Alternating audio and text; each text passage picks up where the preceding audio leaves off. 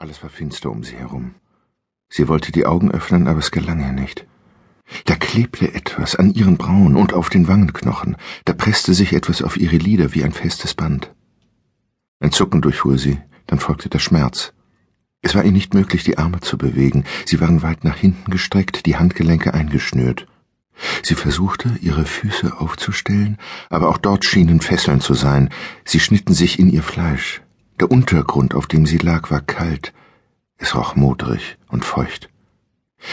Für einen Moment glaubte sie, sie sei in einem Sarg, begraben bei lebendigem Leib. Dann dachte sie an einen Keller, irgendein dunkles Verlies, und sie wollte um Hilfe schreien, doch es kamen nur unzusammenhängende Laute aus ihr heraus. Ihr war schwindlig. Ein Brechreiz kroch ihre Kehle hinauf. Etwas musste sie betäubt haben. Sie erinnerte sich vage an einen stechenden Geruch und das Zuschlagen einer Autotür. Da hörte sie plötzlich, wie etwas über den Boden scharrte, nicht weit von ihr entfernt. Entsetzt lauschte sie in die Dunkelheit hinein. Sie fragte tonlos, ob da jemand sei. Es antwortete bloß ihr dumpf schlagendes Herz. Kurz darauf drang das Geräusch erneut an ihre Ohren. Es klang, als würde ein metallischer Gegenstand hin und her rollen, schurrend, drohend und mit einem Mal spürte sie, dass sie nicht allein war.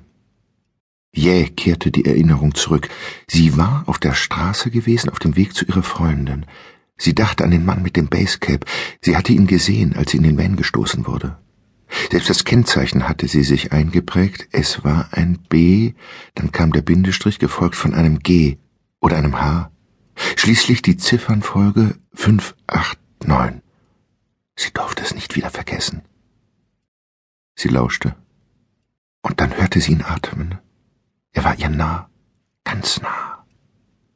Sein Atem traf heiß auf ihr Gesicht, und er roch schlecht, gierig und säuerlich. Sie warf den Kopf herum. Was wollen Sie von mir? stieß sie hervor. Es kam keine Antwort. Bitte, lassen Sie mich gehen. Sie begann zu wimmern, ein Zittern durchlief ihren Körper. Lange Zeit passierte nichts. Doch dann spürte sie etwas an den Beinen. Es war kalt. Metall auf ihrer nackten Haut. Sie hörte den ratschenden Stoff, wie er aufklaffte, eine Schere schnappte. Und plötzlich waren da Hände und zerrten ihr die Jeans vom Körper, und sie bettelte den Fremden leise an, ihr das nicht anzutun, aber er sagte nichts, und die Schere wanderte von ihrem Bauch aufwärts, zu ihrem Hals hin, und für kurze Zeit verlor sie wieder das Bewusstsein. Sie fiel. Es war beinahe eine Erleichterung zu fallen, tief hinab, fort von allem. Als sie wieder zu sich kam, schlugen ihre Zähne aufeinander. Sie bebte, unter ihr der nackte Steinboden. Sie lauschte, versuchte herauszufinden, ob ihr Peiniger noch immer in der Nähe war. Da hörte sie wieder, wie etwas über den Boden rollte. Und dann sprach eine Stimme zu ihr. Sie klang tief und gepresst, als drückte jemand beim Sprechen das Kinn auf die Brust. Komm her zu Carly. Nun mach schon, hab dich nicht so. Carly wartet auf dich. Sie zitterte, schnappte nach Luft. Hören Sie, stammelte sie, wenn Sie mich gehen lassen, werde ich nichts verraten, gar nichts. Doch die Stimme schien überhaupt nicht auf sie zu reagieren. Sie sprach einfach weiter. Komm doch. Komm her zu Carly. Er wartet schon. Bitte, ich flehe Sie an. Die Stimme aber verfiel in eine Art Singsang, wiederholte die Sätze immer und immer wieder. Es war ihr unheimlich.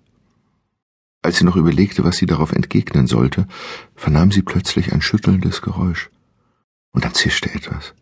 Sie schrie auf, sie spürte es an den Füßen. Es war klebrig, wie ein Schaum überzog es sie. Und es wurde immer mehr. Sie schrie noch einmal. Sie wollte die Füße wegziehen, doch ohne Erfolg. Sie zog ihre Fesseln dabei nur fester zu. Das Zischen setzte für einen Moment aus, sie hörte Gelächter. Dann wurde weiter auf sie eingesprüht. Sie hatte dieses klebrige Zeug auf der Haut, es ekelte sie. Bis über die Waden und die Schienbeine breitete es sich aus. Es war wie ein kriechendes Getier, das sich schmatzend über sie hermachte. Es dauerte lange. Sie wimmerte. Schließlich wurde ihr der Mund mit einem Tape verklebt. Kurz darauf entfernten sich Schritte und dann hörte sie das Klappen einer Tür. Sie war allein.